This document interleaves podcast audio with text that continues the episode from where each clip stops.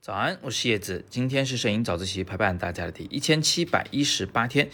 今天看到一位叫袁不袁的同学在早自习的一班群里边向我提问啊，他说想请教一个选片的问题，那被摄的人他是看镜头好还是不看镜头好呢？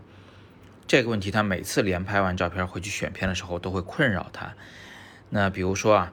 他这里有几张照片，呃，人和狗，那分别是看镜头不看镜头，共有四种组合，啊，他还讲的挺严谨，他说把这两只狗暂时看成一条狗啊，不然这个组合太多了。他说看镜头的时候呢，会感觉拍摄者也影响了画面；不看镜头的时候呢，觉得人物没有眼神。类似这样的照片，到底保留哪一张好？那我先讲一个冷门小知识啊，就是在早期的油画里。画人物的时候，如果画的是女性啊，是不可以把女性画的直视镜头的。为什么呢？因为人们认为这个伤风败俗啊，因为人们觉得画中的女性正在勾引画家，或者是正在勾引看画的人。直到后来啊，才有这个画家站出来画了看向这个画家本人的，或者说看向镜头的。女性人物，那当时人们是完全不可以接受的啊。那这里面呢，其实给了我们两个很有意思的启发啊。第一，就是那个画中人或者是照片中的人，当他看向镜头时，对于观众来说，他看向的不是镜头，他看向的是观众本人。那也就是说，观众和被摄人物之间会产生一种。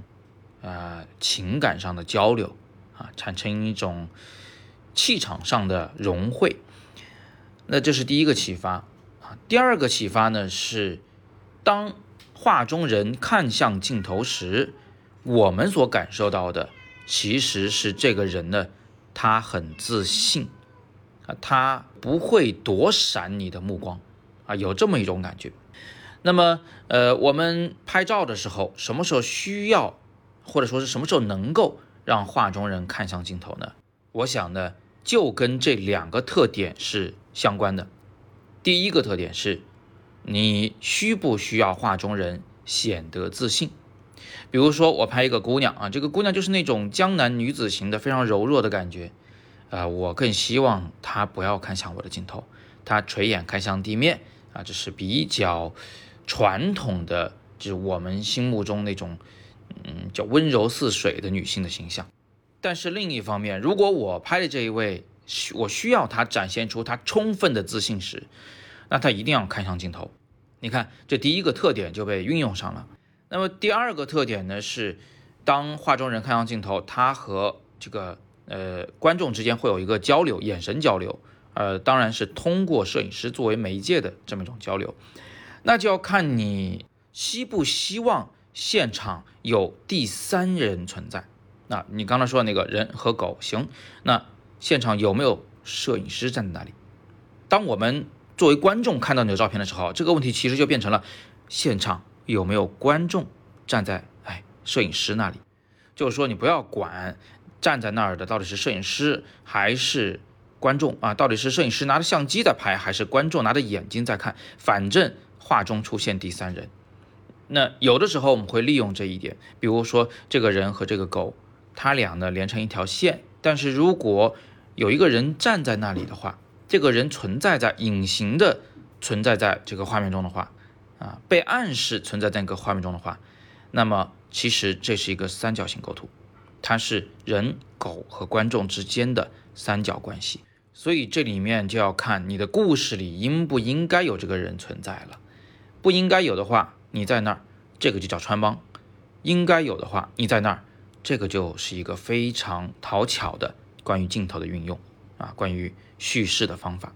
那我们在拍摄主照时，常常会有这样的一些做法，比如说，呃，我要拍摄三个好朋友一起出去玩，但是我老拍这三个人同时出现在画面里是非常无趣的，可能其中有一张照片呢，就是这个好朋友 A 和好朋友 B。正看向镜头，那这不还是三个人同时存在吗？等于这个摄影师他就替代了那个好朋友 C 的位置啊，他是用一种代入角色的方法，让观众有了一种临场感。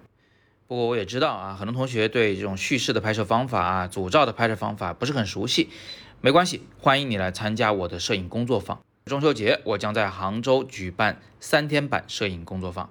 也会在十一期间在北京举办摄影工作坊，不过呢是五天的版本。感兴趣的同学直接戳语音下方的蓝色链接进去，或者戳海报进去了解详情。工作坊啊，因为几乎是一对一的在进行辅导啊，在带着创作，所以它的学习收获是我们所有的上课形式中来的最快的、最丰厚的啊，能够让大家有一个实质性的飞跃。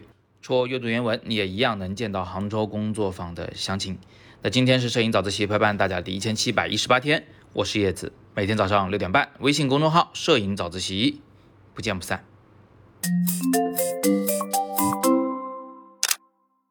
圆不圆？圆圆不圆？圆不圆？圆不圆？圆不圆？圆不圆？圆不圆？同学。一位叫做袁不圆的同学，